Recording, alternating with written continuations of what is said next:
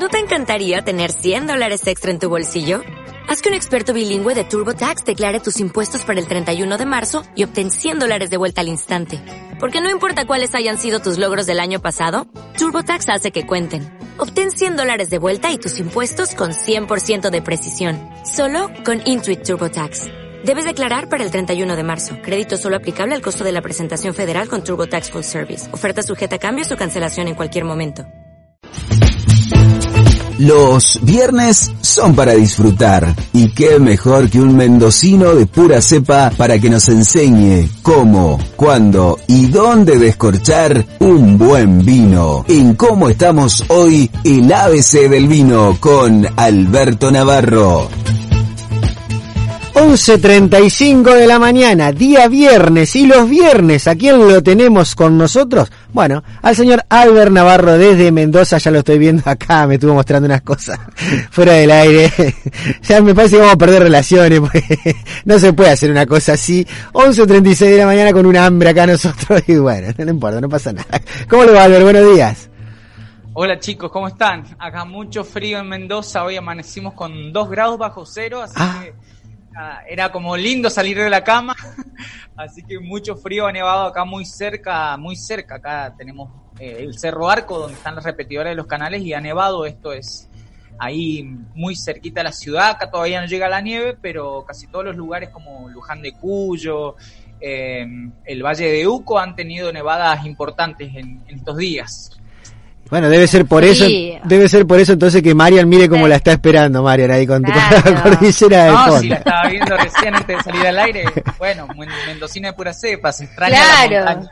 Extraño la montaña, extraño la nieve, me agarran. por- Yo no extraño tanto el frío, pero extraño por ahí salir y más. Albert es del mismo pueblo que yo de Malargüe y nosotros nos asomábamos a la ventana y ya teníamos la montaña ahí a tres cuadras más o menos. Es súper extraño ir a un lugar donde no, en el, horizonte es llano, entonces como Claro. ¿dónde está la montaña? Es tan grande acá en Mendoza que bueno.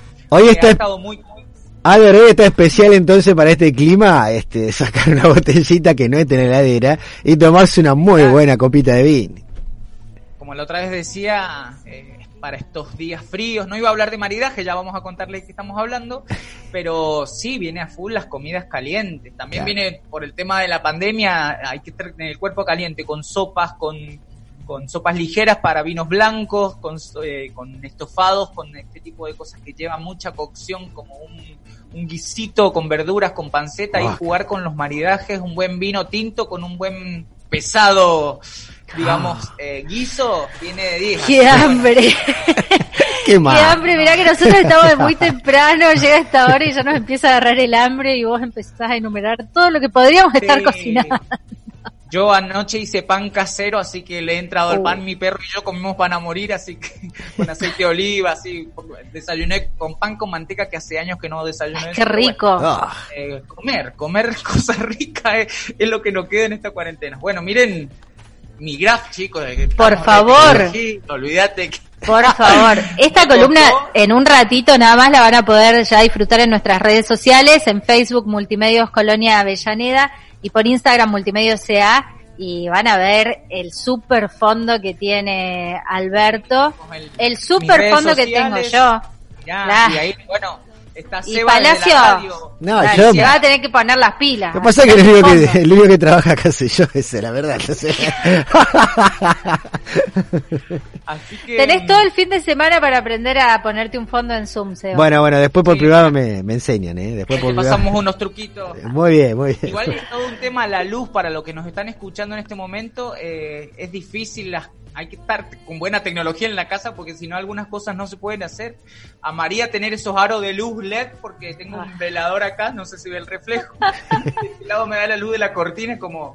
Y si me muevo un poco pasan estas cosas, como se, se me ve blanco los dientes, qué sé yo, desaparezco por momentos. Pero bueno, es la magia de la tecnología. Lo bueno es que nuestros oyentes también nos están viendo. En un ratito después nos van a poder estar ahí viendo, eh, haciendo, charlando entre nosotros, que parece un programa de televisión en vivo, así que también está bueno. Tal cual, tal cual. Bueno, ¿qué he preparado para hoy? Habíamos estado hablando con Marian, yo tenía, hay tantas cosas del mundo del vino, pero como para ir siguiendo una línea y no romper ahí con el esquema, eh, hoy vamos a hablar de, digamos, los insumos secos en enología, que sería el cómo tapamos los vinos, los corchos, los tipos de corcho, Ah, los bien. mitos y verdades, porque también de este tema hay 20.000 cosas que los consumidores opinan y están bastante equivocados algunos en algunos momentos, entonces empezar a hablar un poquito de esto, que es el tapamiento y el cierre de los vinos, que es primordial en la industria, obviamente, si nosotros tenemos un vino con mucho oxígeno, va a perder sus propiedades, por eso eh, ya aprendimos en la otra, en el otro programa, abrir un vino de la manera correcta. Ahora vamos a ver qué tipos de corchos tenemos a- al abrir un vino, hay de, todo tipo, entonces es como es, está bueno, yo acá tengo separado de mi gran bolsa que ya se las voy a estar mostrando para que después la vean los oyentes, porque eh, está bueno, no creo que ningún sommelier tire sus corchos, eh, somos muy de juntar corchos y ese tipo de cositas, entonces como que está bueno también para explicar, me ha salvado las papas porque hay cos- cosas muy innovadoras que yo, por ejemplo, las conocí el año pasado, así que bueno, para ir hablando de esto, eh, que es súper importante en el mundo de la industria, porque tiene que relación con los costos, tiene relación con la calidad, con la guarda, con vinos jóvenes. Entonces, como para entrar así de a poquito, yo te puedo decir que, eh, como decimos que no hay vinos buenos o vinos malos, no hay taponamientos buenos y taponamientos malos. Son alternativas que se tienen a la hora de presentar un producto al mercado. Por ejemplo, eh, ¿cuál es la función principal de un corcho? Es evitar que se derrame, obviamente, porque se cuesta, se pone parado, eh, entonces eh, que evi- evitar que se derrame y garantizar su hermetismo pa- para cuando alguien lo compre y sale al mercado. Y en el caso de los vinos, eso es de, de un vino, digamos, que es joven. Y si es un vino viejo, tiene que tener un, un corcho corcho, digamos, eh, Claro. natural para que su añejamiento sea adecuado y, el- y tenga contacto con un, con un proceso que se llama microoxigenación.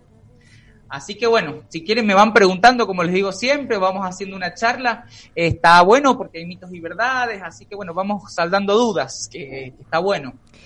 Bueno, Para lo- mí, por ejemplo, no sé si ustedes sabían que el corcho es 100% natural. Esto viene de un árbol. El árbol Sí, sí. es un árbol muy grande, muy cuidado también, por eso también ahora están haciendo más alternativas de manera artificial, porque es un árbol que es eh, una corteza. Imagínense un árbol muy, muy grande, con una corteza que se llama Quercus suber, la corteza. Entonces, es un tejido vegetal que eh, está formado por células que lo hacen elástico y eh, digamos que también eh, promueve eh, al agua, es permeable al agua, perdón. Entonces, esta corteza Quercusuber comúnmente se llama eh, alcorno, que el árbol es el Claro. y se van sacando capas del árbol, capas de bastantes centímetros, porque eso después se, se incrusta una maquinaria y va sacando los corchos como, no sé, ¿cómo podemos explicarlo así que para alguien que no nos está viendo? Es como hacer una masa y ponerle tapitas, hacer el circulito, Ah, hundirlo. Sí, sí, sí.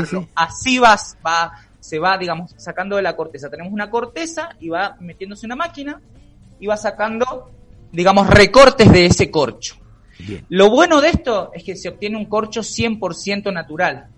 Pero con lo que sobra de esa, digamos, cuando hacemos una masa cualquiera, no sé, unos sorrentinos, por ejemplo, el resto de masa se utiliza para hacer otro tipo de corchos. No se pierde nada, digamos.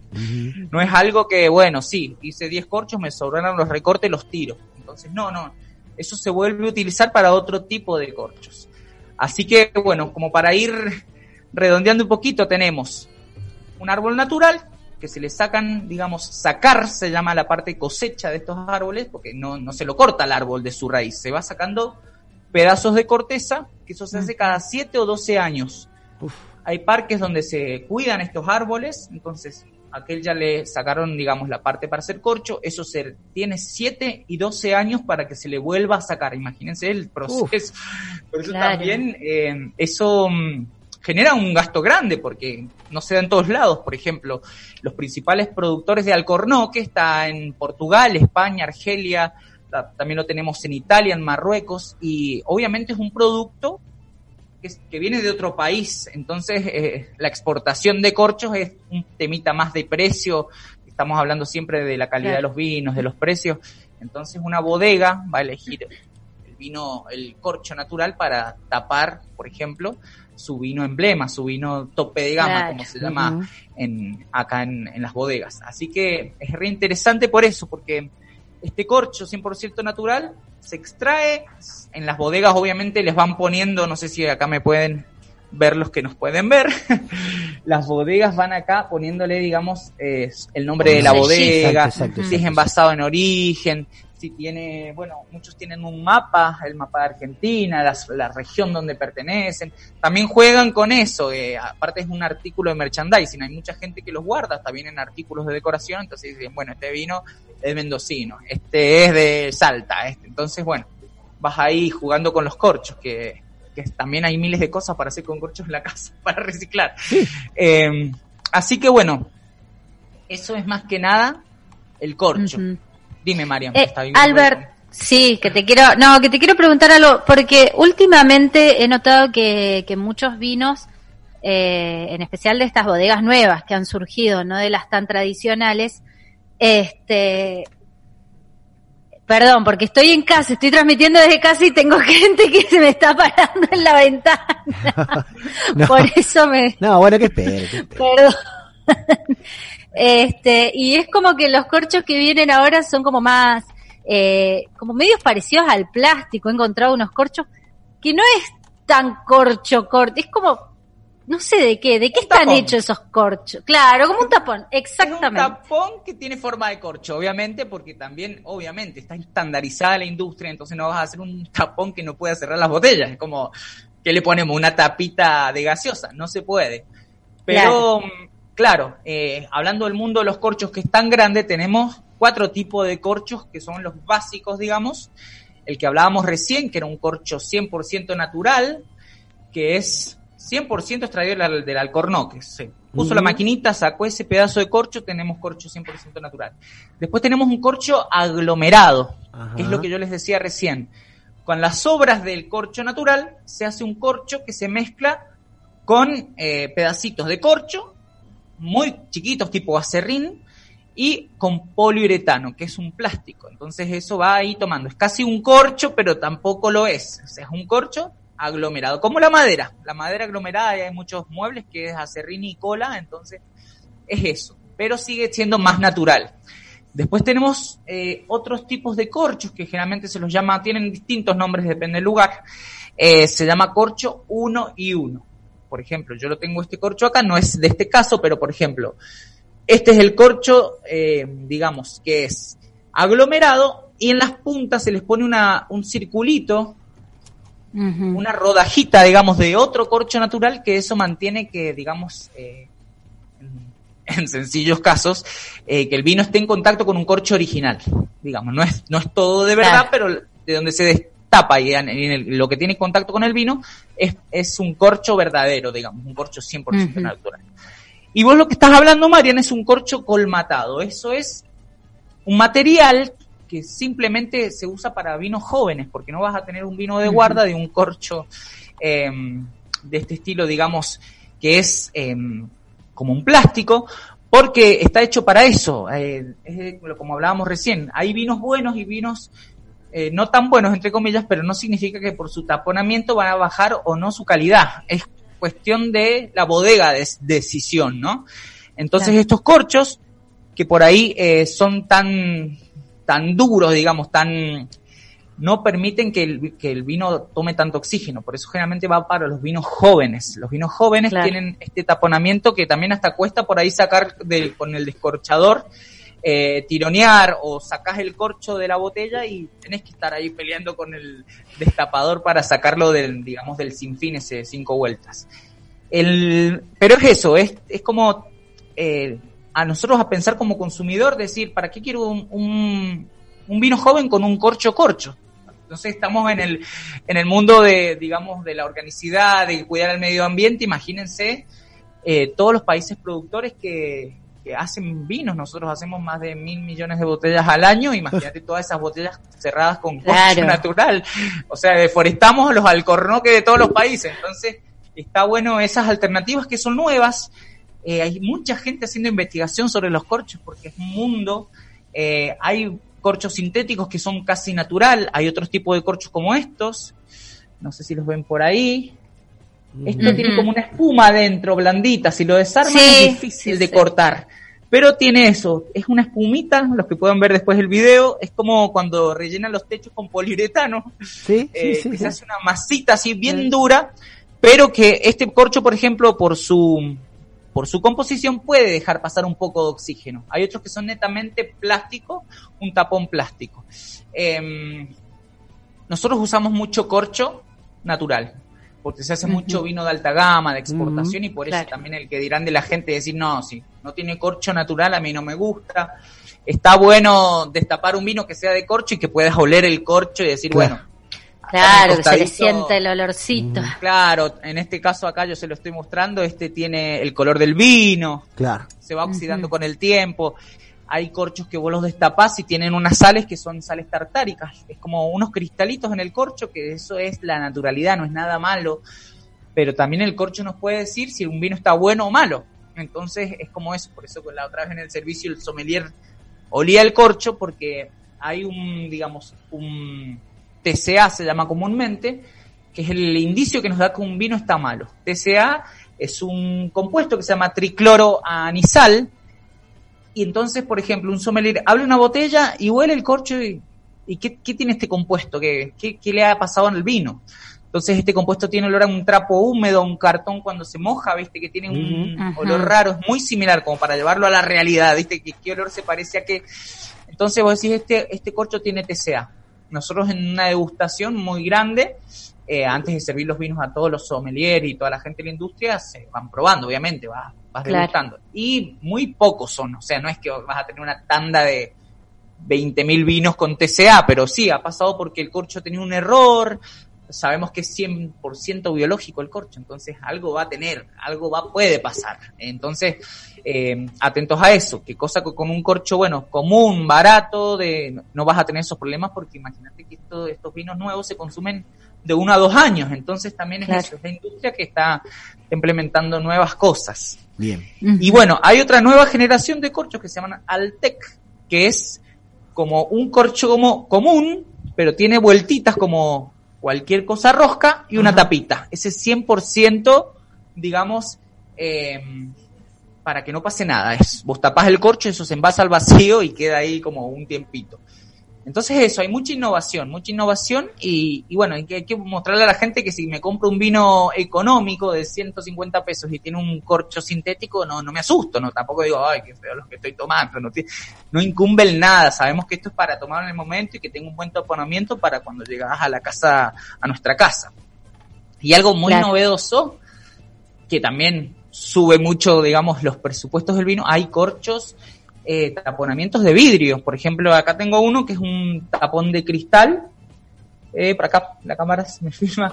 Es un taponcito de cristal. Esto es rosado. No, no sé si se ve bien.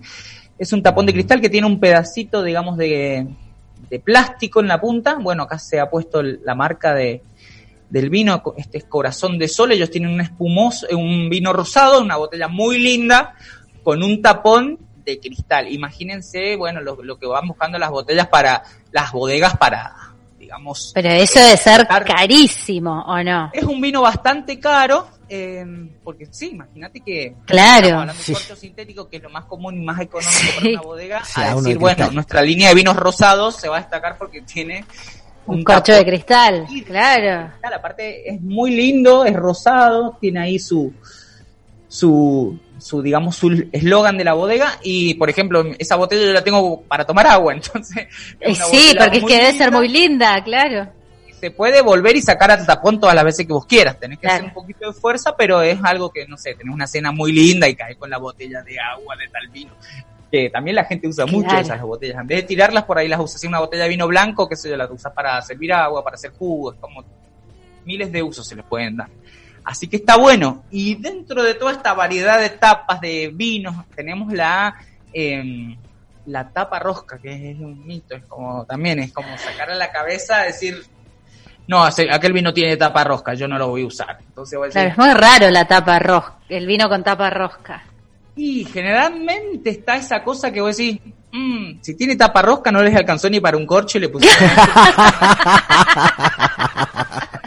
es como Claro.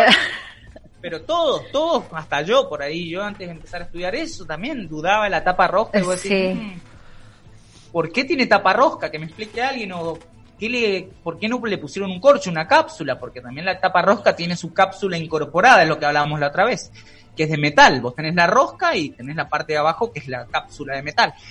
Eh, entonces, yo creo que hay que empezar a desmitificar este tipo de, de productos que son partes del vino. Eh, y un taparrosca es un golazo, porque por ejemplo, si te olvidas de un destapador, bueno, Claro. no, no, no hace falta. lo Entonces, y ya como está. Lo podés llevar a todos lados y lo abrís donde vos querés. También en el mundo de la somelería, como nosotros decimos que sea el vino más caro o el más económico de una carta, eh, se hace, tiene un, tiene una manera correcta de abrirlo, no va a venir el sommelier y te va a hacer crack. Entonces, bueno, Claro. eh, se abre con el dedo, se saca la tapita, eh, no se huele, pero tiene su protocolo también. Claro, mira. Y muchas marcas eh, conocidas, por ejemplo, no sé si conocen lo que es Nieto Cenetiner, acá es muy conocido, es de, de acá de, de Mendoza. Eh, bueno, tienen bastantes líneas de vinos, pero ha sacado un vino muy joven y conocido, muy barato, que también para recomendar algún vino con tapa rosca para que descubran que, que es riquísimo por, por más de su taponamiento.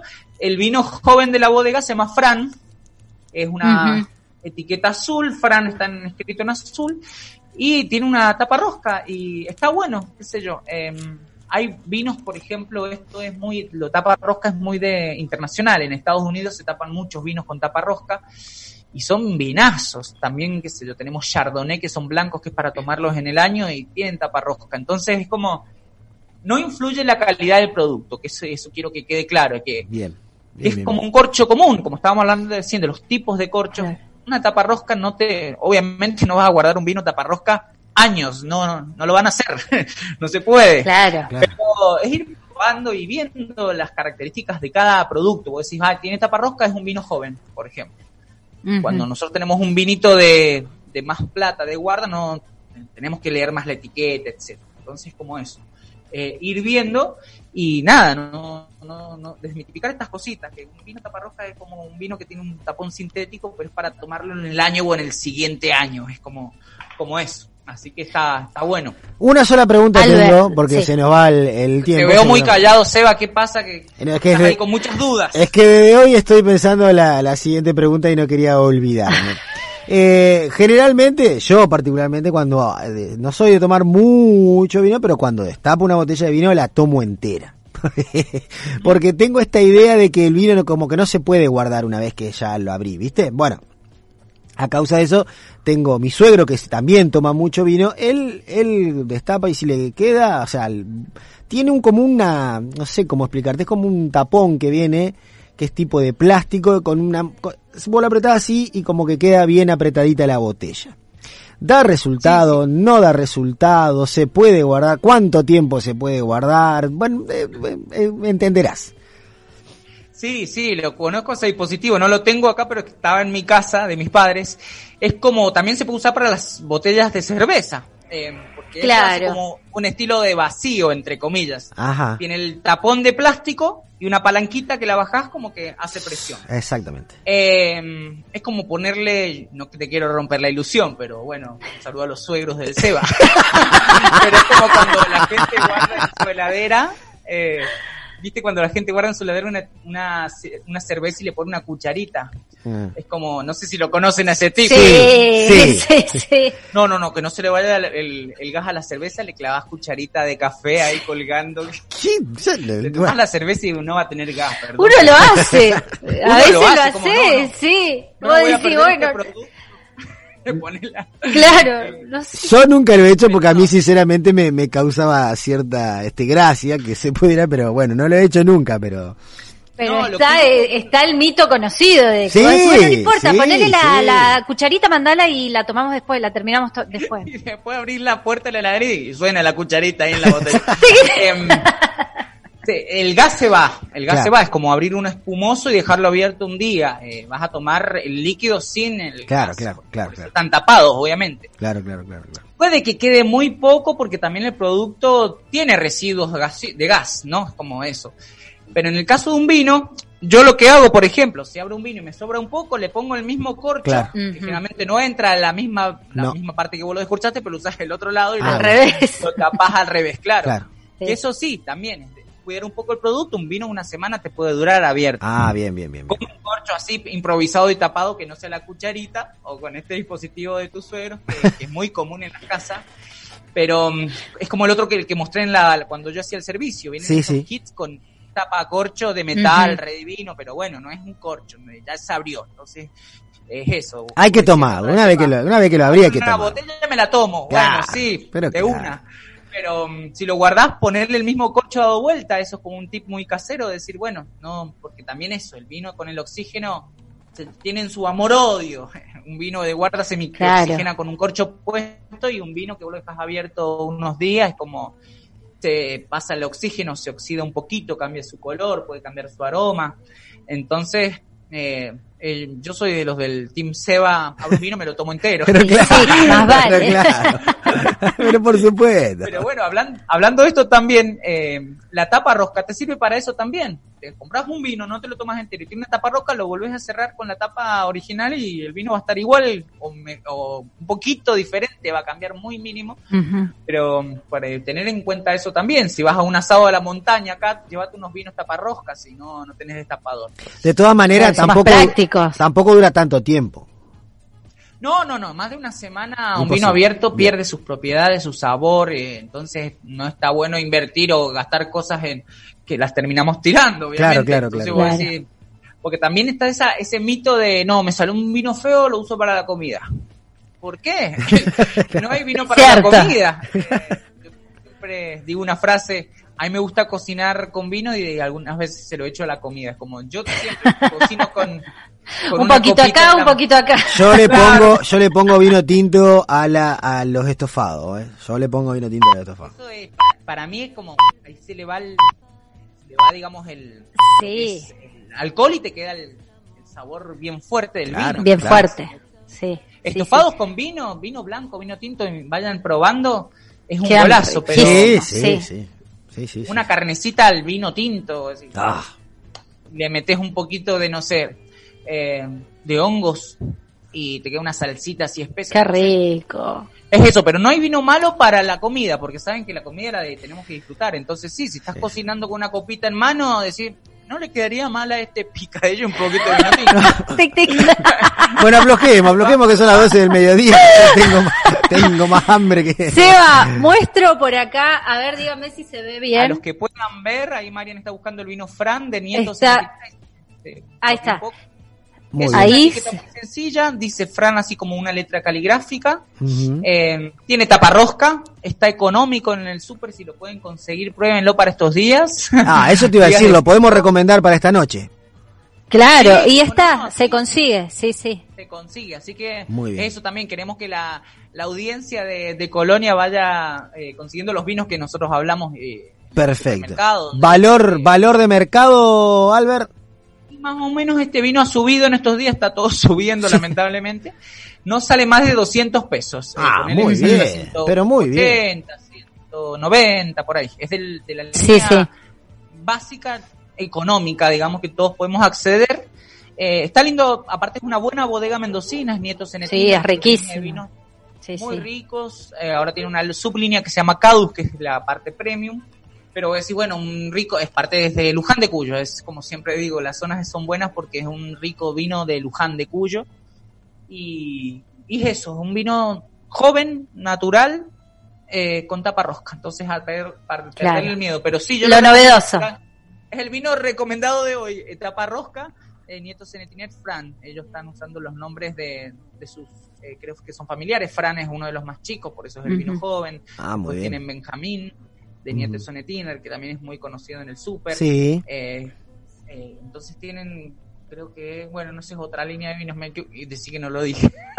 Iba a decir otro vino, pero también usan, generalmente las bodegas tienen los nombres de sus hijos, de sus familiares, Bien. en las etiquetas. Y ahora le pregunto Así a Marian.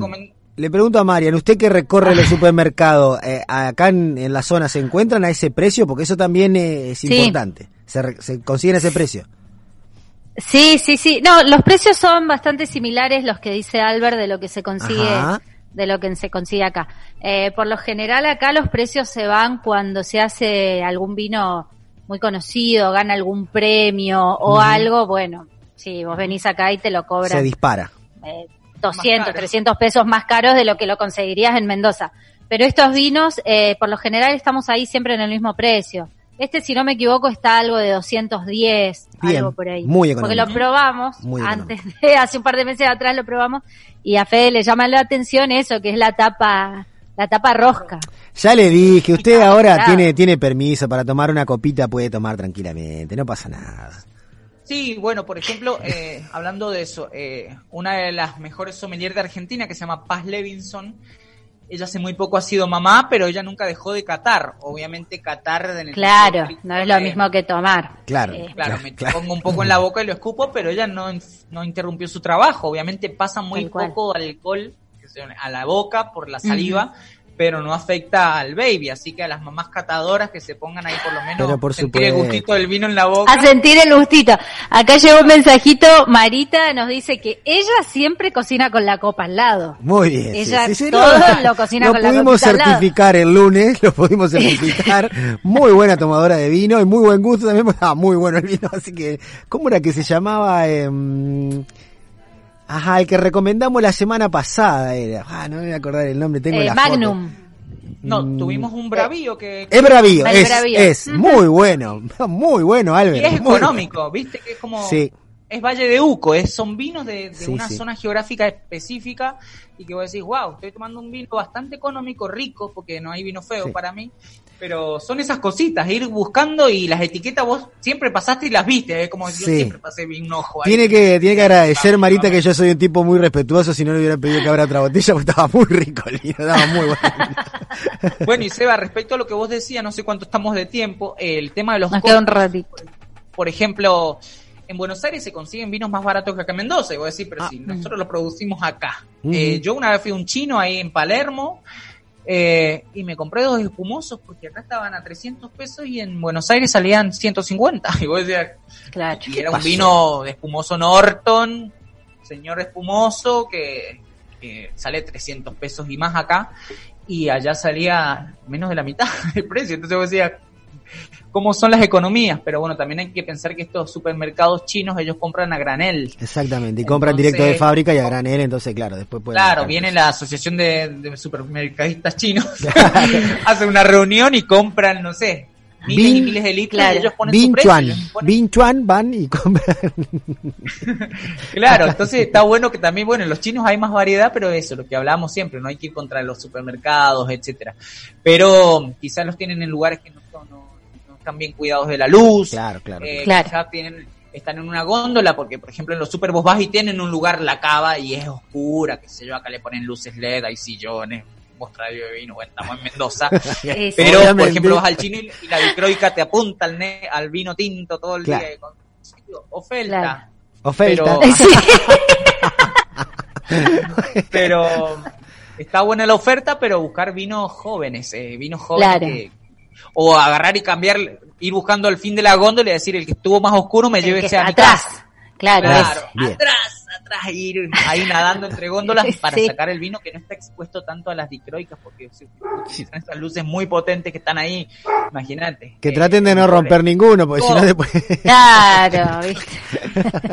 ¿Cómo Claro, le pasó a entonces, quien le bueno, hay habla? que- No, no, que es increíble. Bueno. Yo creo que esta columna va a servir para esos pequeños tips, porque también uno, vos, te, vos decís, ay, qué barato, chao, me, lo me llevé el primero de la góndola.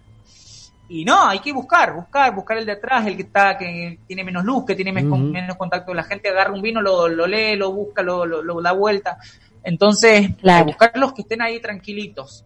Eh, así que bueno, está bueno eso. El recomendado de hoy es ese, Fran, de Nieto Cenetiner, que no lo había pensado, pero es económico y tiene tapa rosca y después que me diga la gente los y ustedes también eh, qué les pareció. Fran, que que- Fran. De... Fran de Nieto Fran, ajá. Ya Ahí va de nuevo la, anotando. o De... Francisco la botellita. Ajá, de Nieto... Cenetiner o Cenetiner le dice la gente.